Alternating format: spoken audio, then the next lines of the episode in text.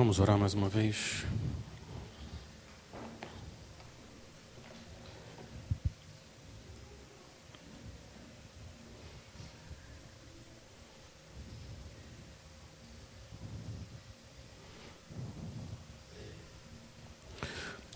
Senhor, nossa esperança.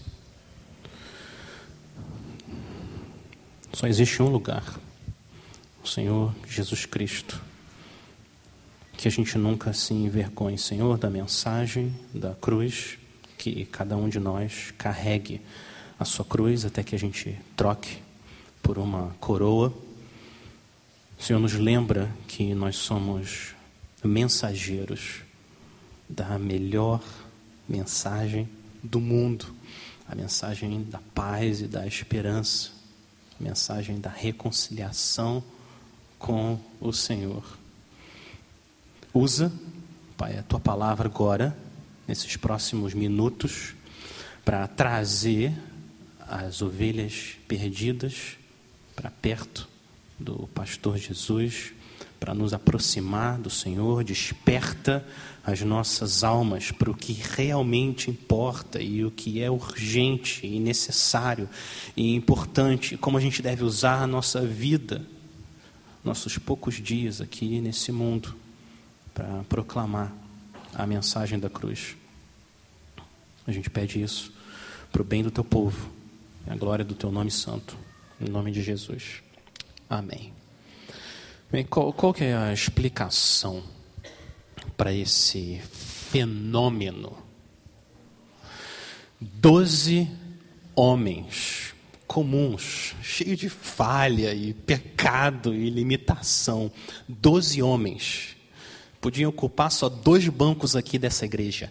Revolucionaram o mundo, sacudiram o mundo inteiro.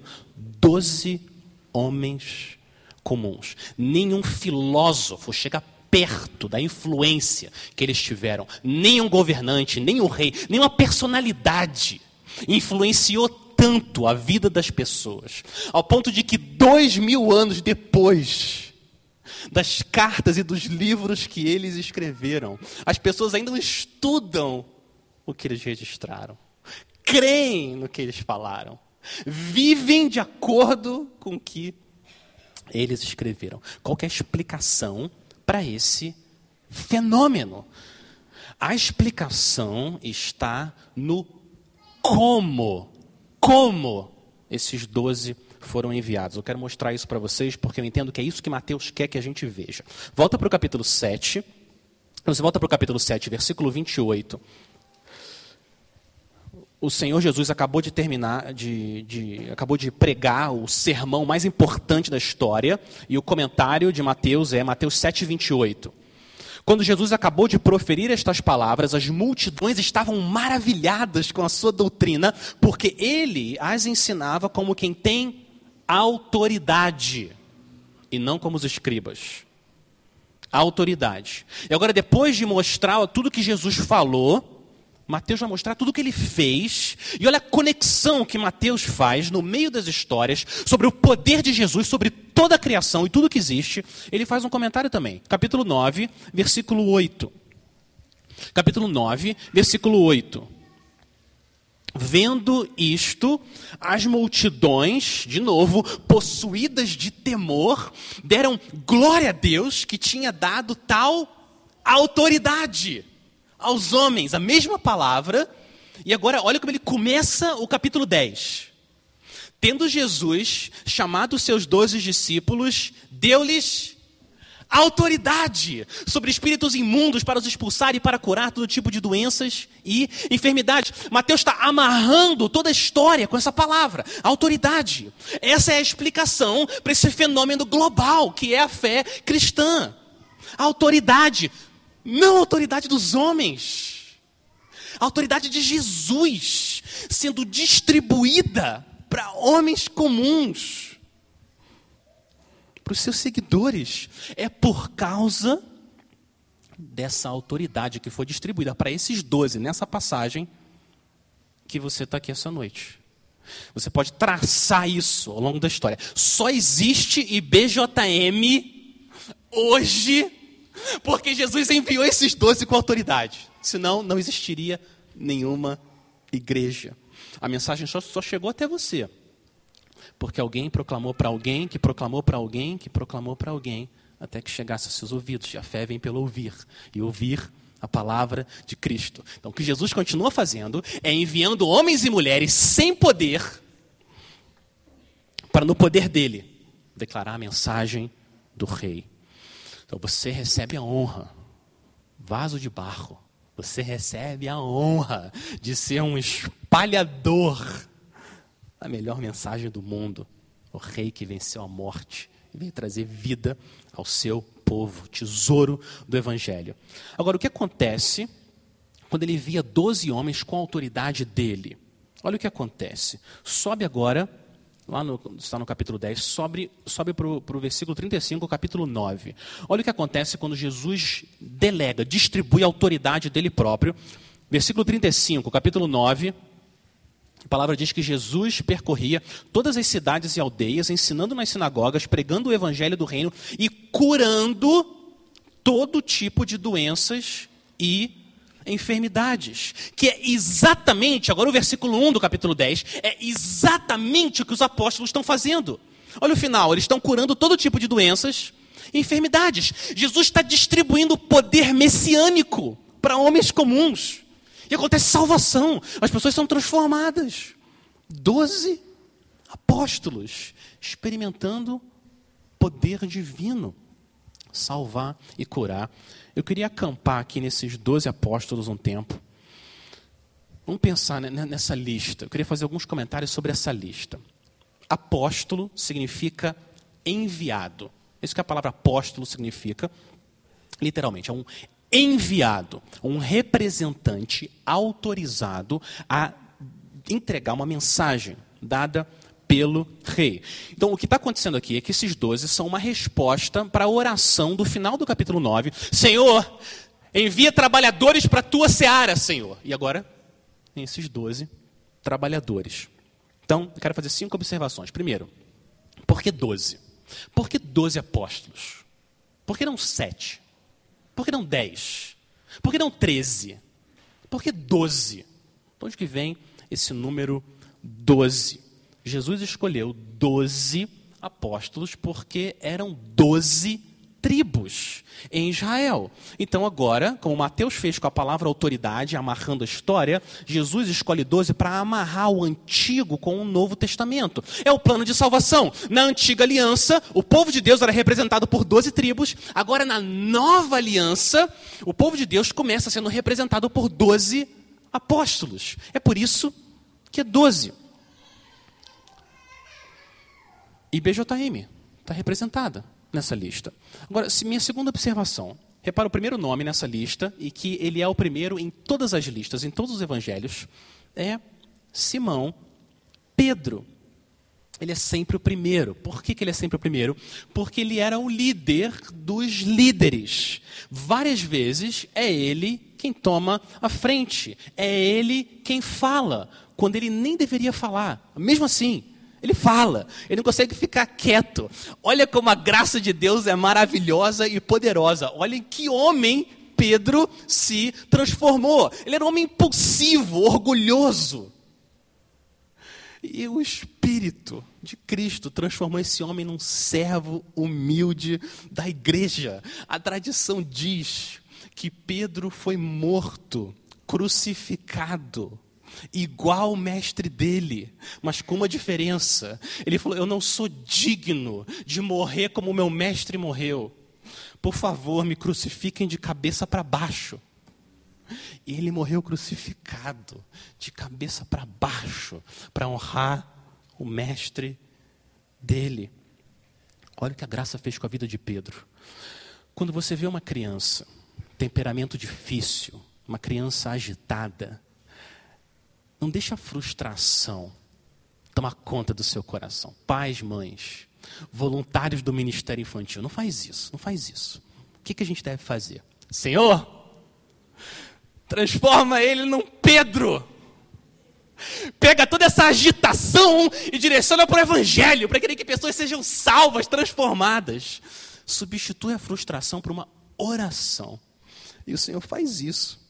Ele usa os Pedros desse mundo para carregar esperança. Agora, se por um lado Pedro, minha segunda observação é sempre o primeiro, minha terceira observação é que Judas é sempre o último. Ele é sempre o último. Olha o versículo 4. Por que, que Judas é sempre o último? Porque ele foi um traidor. Por que Jesus escolhe um traidor? Por quê? Porque o Senhor Jesus sabia que tinham profecias dizendo que o Messias seria traído. Foi surpresa, ele é o rei do universo. Tinha um tradutor, um traidor no grupo dos doze. Quando você se sente injustiçado, traído, abandonado, você pode lembrar disso. Jesus trilhou esse caminho antes de você. Ele sabe o que é experimentar a traição de alguém super próximo. Ele foi abandonado até pelo Pai na cruz para nos trazer salvação.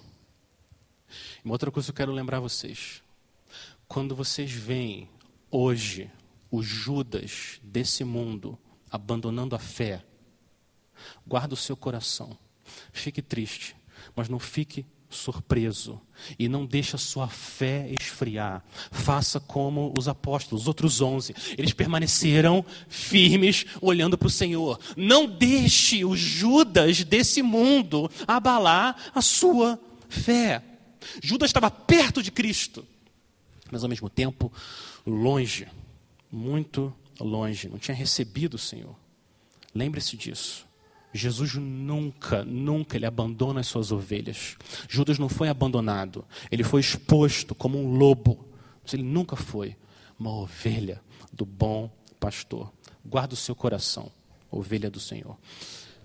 Quarta observação, olha que diversidade enorme, olha que diferença enorme que existe entre esses doze. É como a IBJM, como a nossa igreja.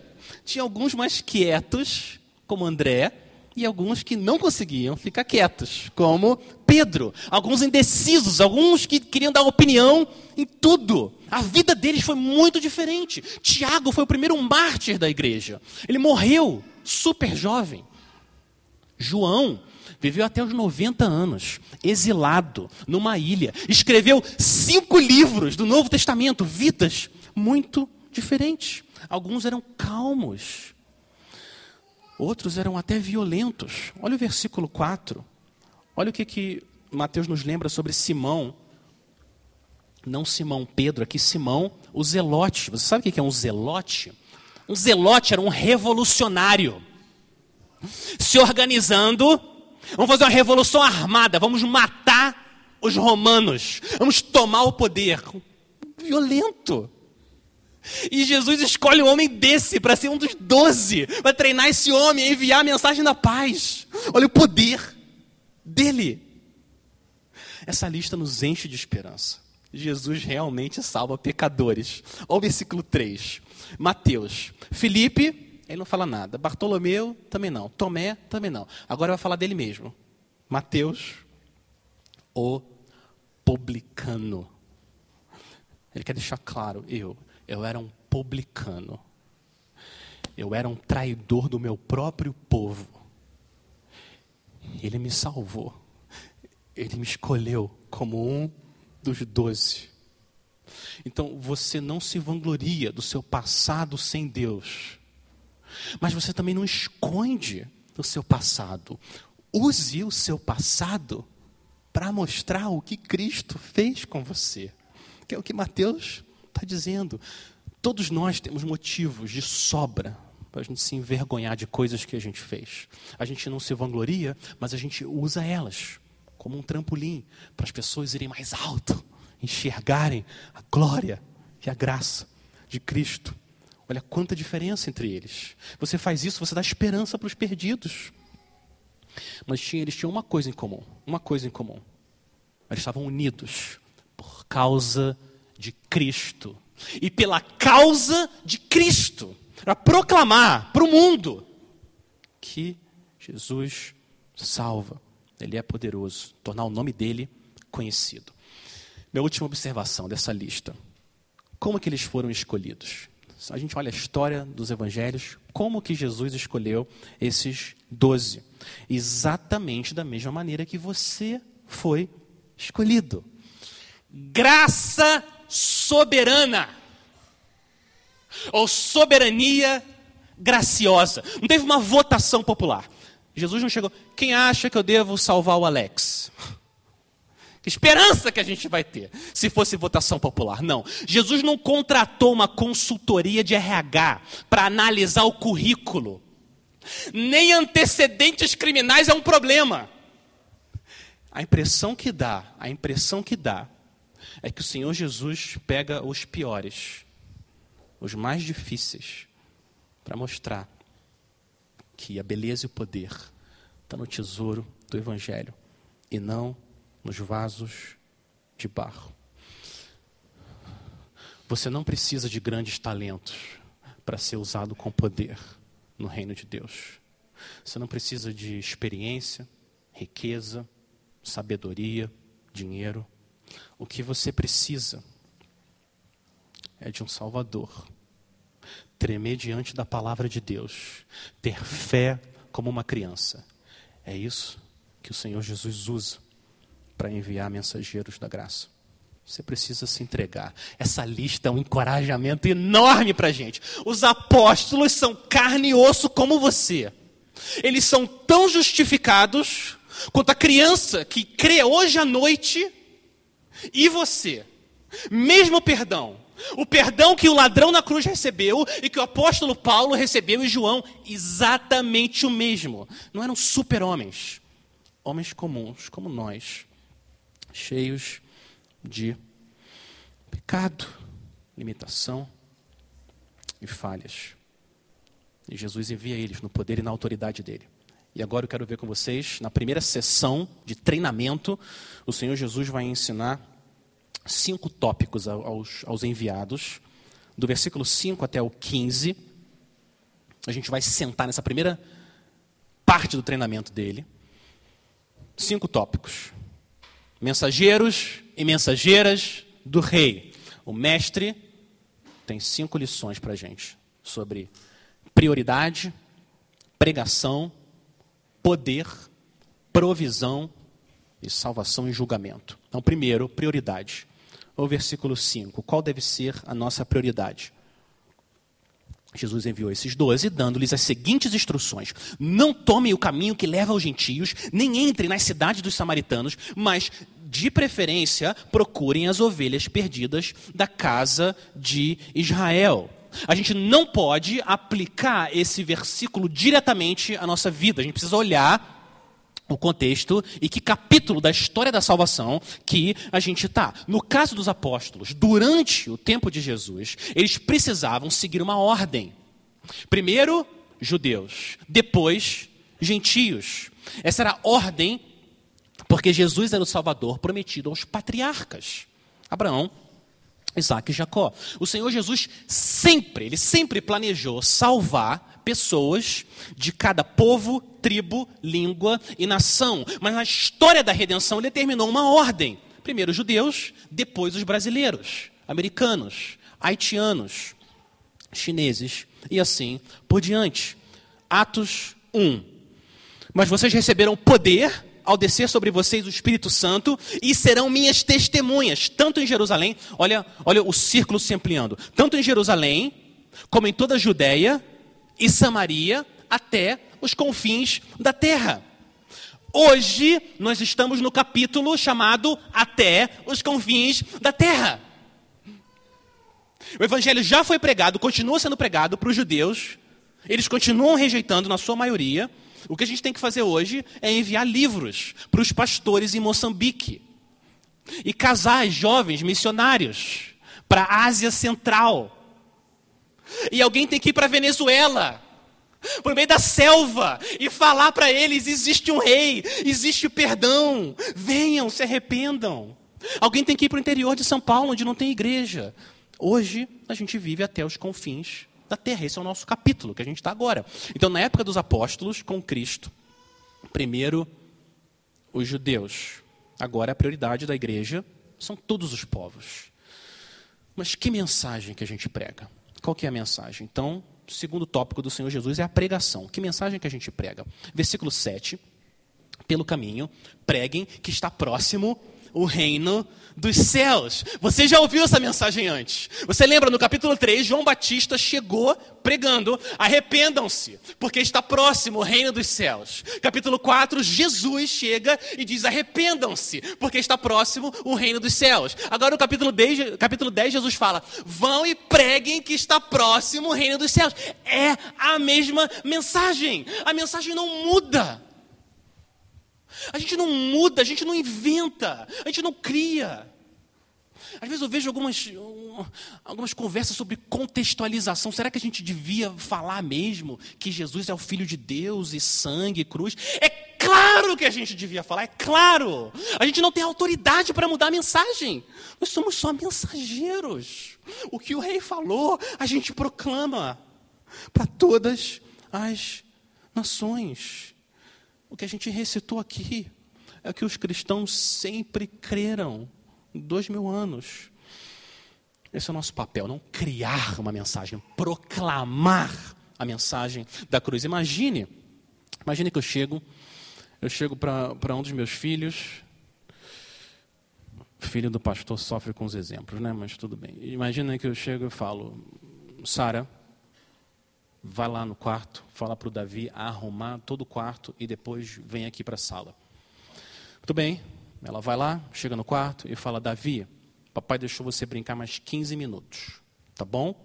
E não precisa arrumar todos os brinquedos, só coloca só esse carrinho maior na cama. O quê?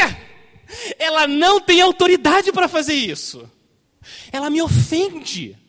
Isso é uma ofensa para quem deu a mensagem para ela. Ela foi lá como uma mensageira, proclamar.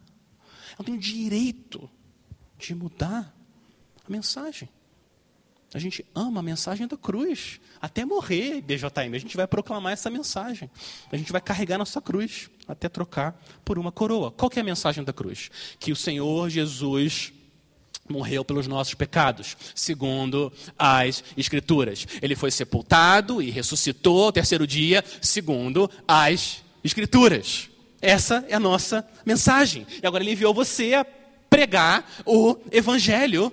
Esse rei que ascendeu os céus, está à direita de Deus na majestade, à direita da majestade nas alturas, de onde ele vai voltar para julgar os vivos e os mortos. O que a gente faz é chamar as pessoas, se arrependam dos pecados, creiam em Cristo, creiam que a morte dele cobre todos os seus pecados. E o Senhor vai chamar cada uma das suas ovelhas. Nossa prioridade, nos confins da terra, nossa mensagem, a pregação é a mensagem da cruz. Ora, o terceiro assunto é um assunto mais controverso agora. É o poder. O poder. Olha o versículo 8. Olha o que Jesus ordena os apóstolos a fazerem. Versículo 8: curem enfermos, ressuscitem mortos, purifiquem leprosos, expulsem demônios. Vocês receberam de graça, portanto, deem de graça. O poder que Jesus está compartilhando é o poder que ele tem. O que Jesus envia os apóstolos a fazerem é exatamente o que ele fez. É exatamente o que ele vem fazendo. Ele vem curando, ressuscitando, purificando, expulsando o demônio. Agora ele manda os apóstolos fazerem exatamente o que ele fez. Algumas pessoas, na verdade eu deveria dizer, muitas pessoas usam esses versículos para dizer que hoje Jesus está enviando você para fazer a mesma coisa. A mesma coisa, para você curar e ressuscitar mortos. Eles dizem que a expectativa da vida cristã deve ser a mesma, de usar esses dons extraordinários para ressuscitar as pessoas e curar todo mundo. Eu ouvi histórias. Essa semana, ou semana passada, mais uma. Pessoas morrem. E elas deixam a pessoa morta na casa, dois, três, quatro dias. E fica todo mundo orando, orando, orando, com a pessoa lá falecida em casa, pedindo para Deus ressuscitar ela. Será que é isso que a gente deveria esperar? Essa é a forma que o Senhor age? Eu fico encorajado com a fé que as pessoas têm. Claro, o Senhor tem poder. O Espírito Santo tem poder para ressuscitar. O Espírito Santo é o mesmo. O poder que ele tinha para ressuscitar dois mil anos atrás não mudou. Ele pode ressuscitar qualquer pessoa, ele tem poder para curar qualquer doença, qualquer uma. Mas não é essa a questão, não é esse o ponto. O ponto é, não é se Deus tem poder para ressuscitar mortos, é se hoje, nesse capítulo que a gente está da história da redenção, a expectativa da igreja cristã é que a gente vai receber poder para ressuscitar e curar várias pessoas. Essa deveria ser a expectativa nossa. Várias pessoas chegando aqui e mortos e, e paralíticos e a gente exercer esse poder. Essa deve ser a nossa expectativa.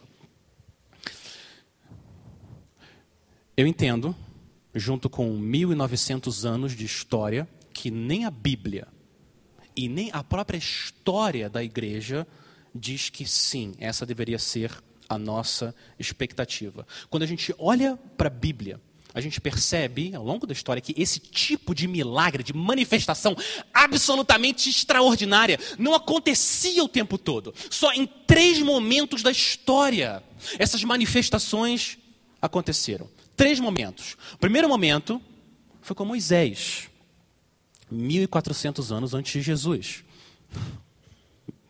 e transformou a água em sangue. Todos os primogênitos dos egípcios foram mortos de uma só vez. O mar foi aberto. Milagre atrás de milagre atrás de milagre. Depois se passam 500, 600 anos e Elias e Eliseu fazem coisas semelhantes. Ressuscitam pessoas, multiplicam alimentos, fazem feitos extraordinários. E depois você avança 800 anos e acontece pela terceira vez essas manifestações milagrosas, poderosas de Deus com Jesus e os apóstolos. Mas numa quantidade de poder que nunca tinha sido visto antes. Três momentos em toda a história. E agora, olha isso. Nesses três momentos, o propósito dos milagres foi sempre o mesmo, sempre o mesmo. O propósito dos milagres era confirmar a autoridade dos mensageiros. Foi assim com Moisés, foi assim com Elias e foi assim com Jesus e os apóstolos. Foi sempre a, o mesmo propósito: confirmar a autoridade do mensageiro. Se olha na história da Bíblia, isso não acontecia o tempo todo. Agora, a gente ouve relatos em lugares onde a Bíblia não chegou, eles nunca ouviram o Evangelho, não fazem ideia quem é Jesus, e o Espírito Santo faz coisas extraordinárias.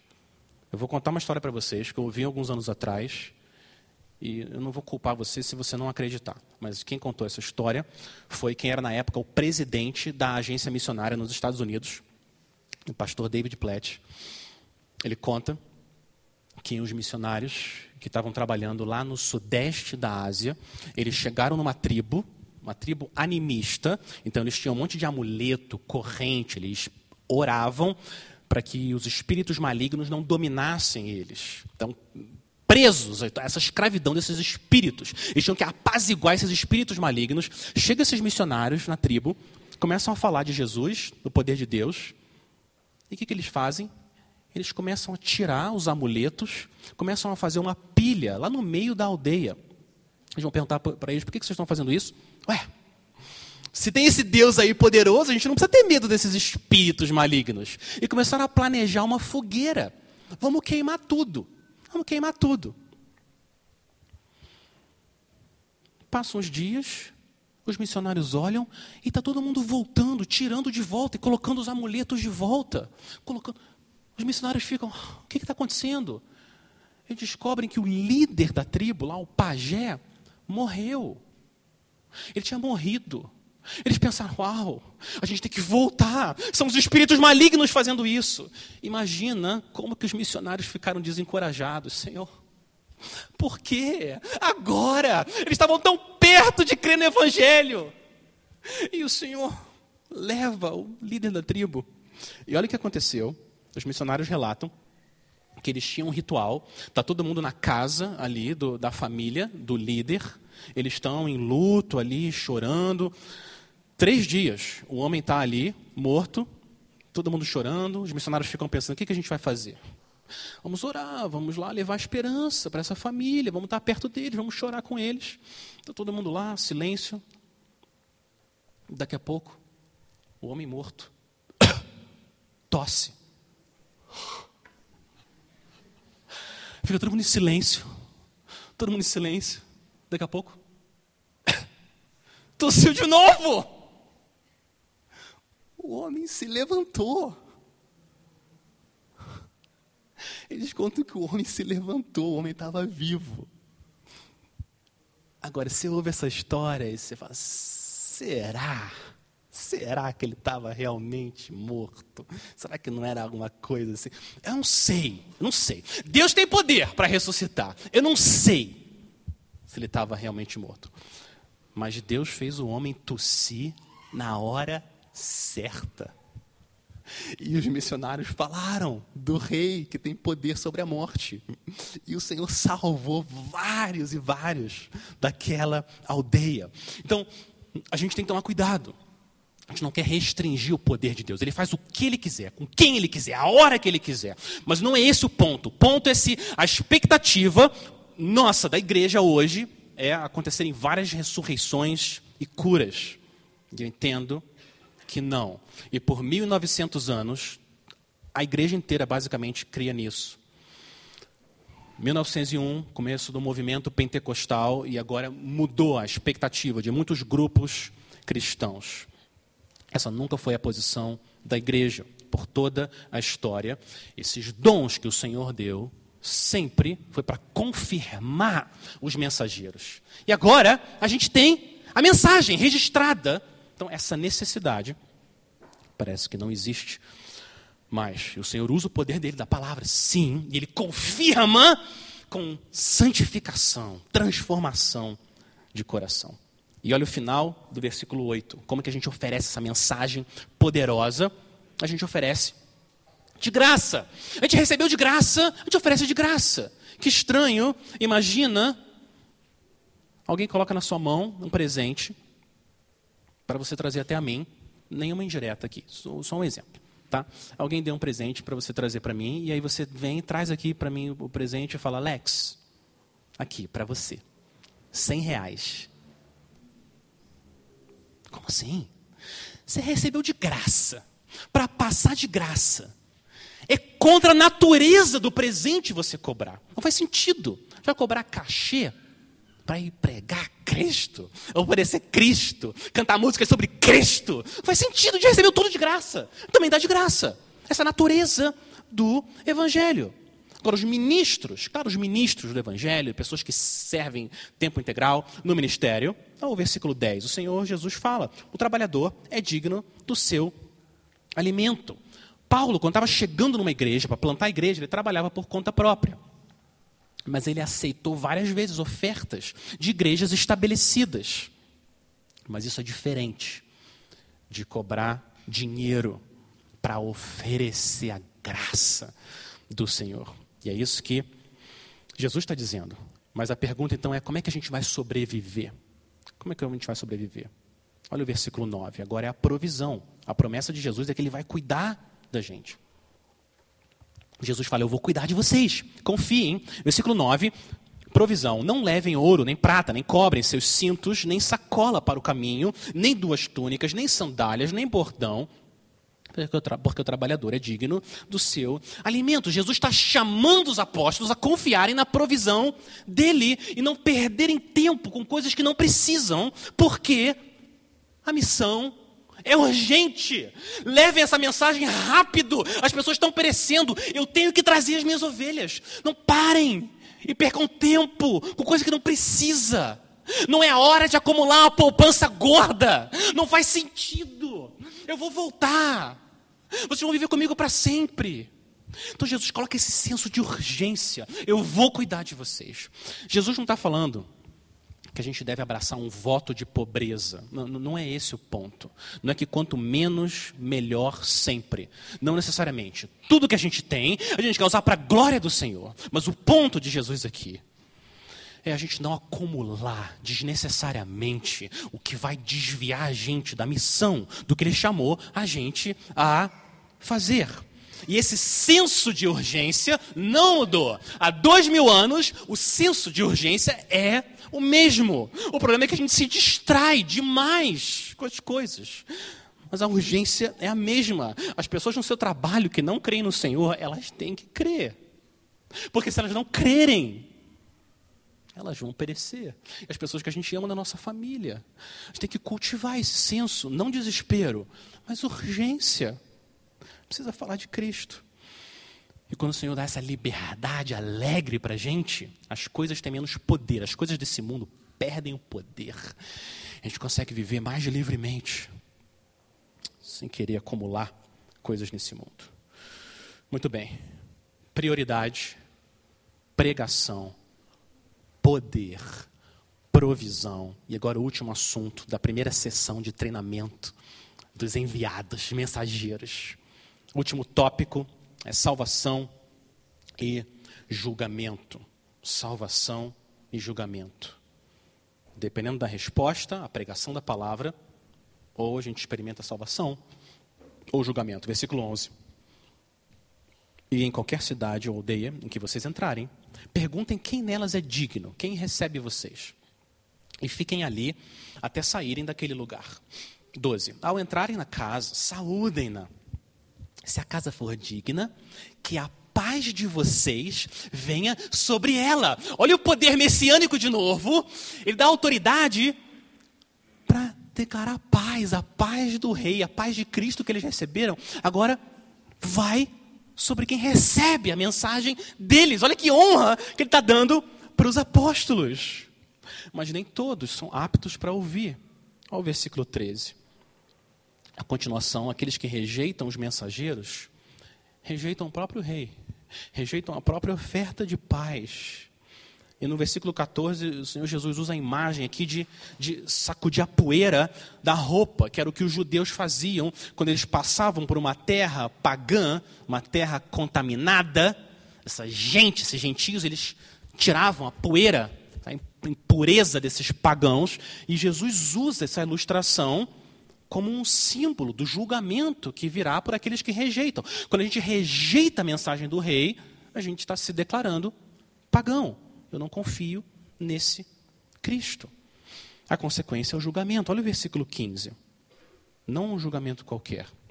Jesus, o homem mais amoroso que pisou nesse planeta, Está dizendo que aqueles que rejeitam a oferta dele de graça, de paz, vão sofrer um julgamento mais severo do que o julgamento de Sodoma e Gomorra. Gênesis 19 é descrita essa história. A imoralidade daqueles lugares era tal que o Senhor fez chover enxofre e fogo sobre aquelas pessoas. E agora Jesus fala: o julgamento Aqueles que ouvem o Evangelho e falam não, vai ser ainda pior. Por que, que vai ser mais severo? Por quê? Porque a revelação que eles tiveram acesso foi ainda maior. Então o julgamento vai ser proporcional. Eles tiveram mais acesso à informação, mais claro ainda quem é Cristo. Jesus já tinha vindo. Ainda assim eles disseram, disseram não. O julgamento vai ser proporcional. Que incentivo enorme são esses versículos, a conversão de todos nós. Jesus continua oferecendo paz, ele continua. Ele fala: de, deixe suas armas no chão, chega, venham até a mim, se arrependam dos seus pecados, despertem, despertem e venham até a mim, eu vou perdoar vocês, confessem os seus pecados. Eu vim para salvar pecadores. Mas parem de se rebelar contra mim, o rei. O reino dos céus está próximo, já chegou. E quando você recebe Cristo, você recebe paz, perdão. Ao invés de devorar você em julgamento, o leão da tribo de Judá não vai devorar você. Sabe o que ele, sabe o que ele vai fazer? Ele vai sorrir, vai dar uma lambida na sua bochecha eu falei, eu nunca vou abandonar você. Eu vou proteger você até a morte. Eu vou trazer você para mim por toda a eternidade. Acabou o julgamento, eu morro no seu lugar. Mas aqueles que insistem, insistem em se rebelar contra o Senhor, continuam vivendo para si mesmos. O meu papel e o seu papel, mensageiro do rei, o nosso papel é alertar eles do perigo que eles estão correndo.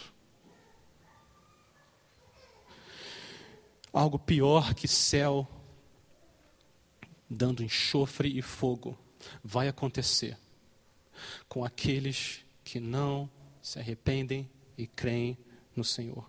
Você não precisa cometer pecados gravíssimos para ir para o inferno. Como disse o pastor J.C. Ryle, olha o que ele falou, abre aspas.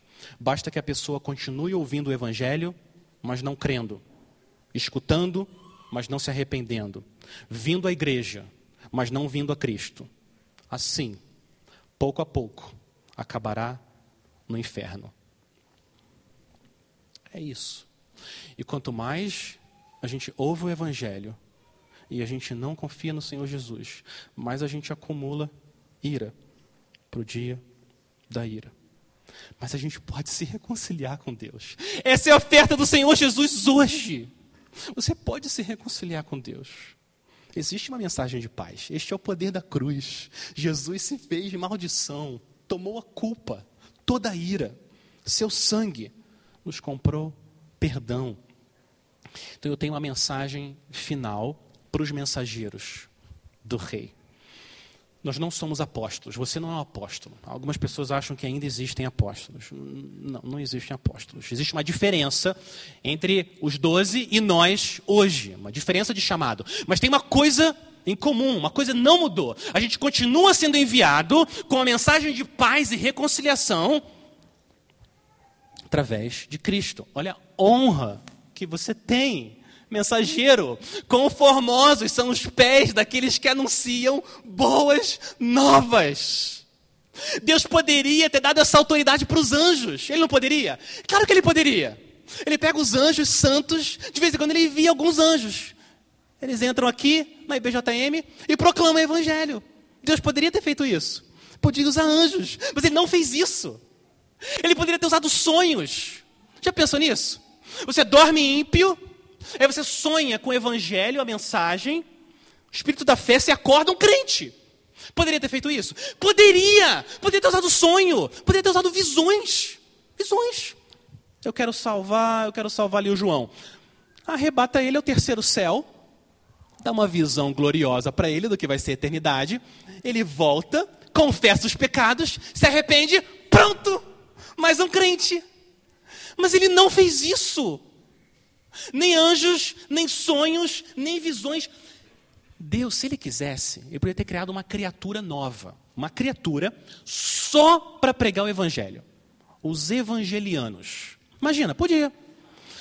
Quatro asas, 10 metros, cheio de esplendor. Ninguém consegue ficar na presença deles. O Senhor criou eles só para falar do Evangelho. Eles entram, a gente cai no chão, se prostra. E aí vem o evangeliano e prega.